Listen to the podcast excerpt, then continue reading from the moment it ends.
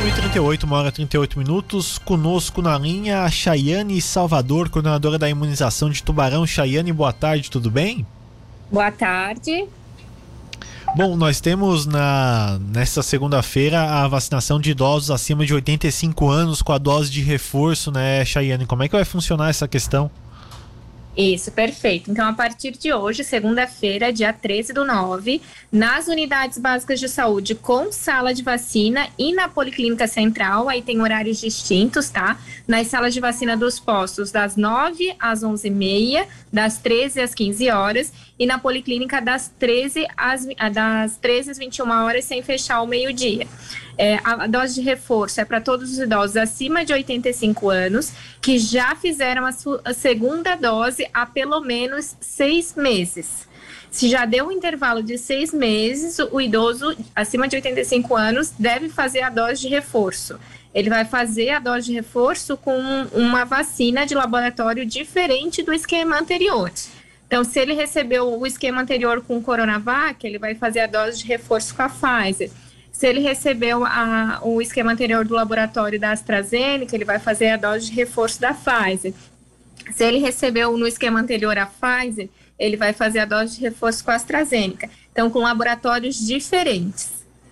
Ô Chayane, é, outra questão, tem uma população é, grande né, que vai receber essa terceira dose ou o número é pequeno? É um número grande. O que acontece é, Aqui eu não tenho agora o número exato, mas é uma média de 1.500 idosos. Uh, o que acontece é que muitos idosos atrasaram a segunda dose, alguns por um período ou por alguma contraindicação, ou estava com sintomas ou internação. Então, tem que respeitar o intervalo mínimo de seis meses. Isso pode ser com que a gente não tenha um, um, uma totalidade do número de idosos vacinados naquele período, em virtude do intervalo mínimo que tem que ser respeitado.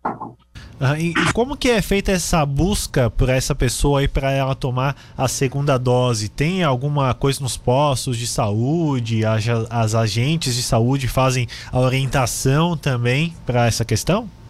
Isso mesmo, perfeitamente. As equipes das estratégias de saúde da família, por meio de, de toda a equipe, quando vai se consultar, procura a unidade por algum tipo de atendimento, já, a, a equipe já reforça a questão da, de concluir o esquema vacinal e também de realizar a dose de reforço, e também por meio das visitas e ligações às agentes comunitárias de saúde.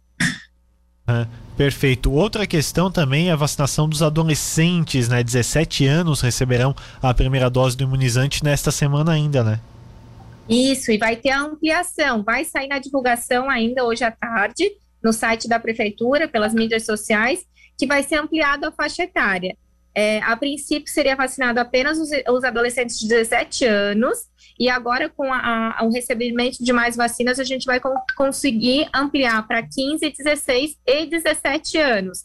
Então, os adolescentes nessa faixa etária podem procurar o drive-thru, que vai acontecer no Farol Shopping, das 9 às 15 horas, sem fechar ao meio-dia, uh, para estarem recebendo a primeira dose da vacina contra a Covid. E pedestre, das 11 às 15 horas.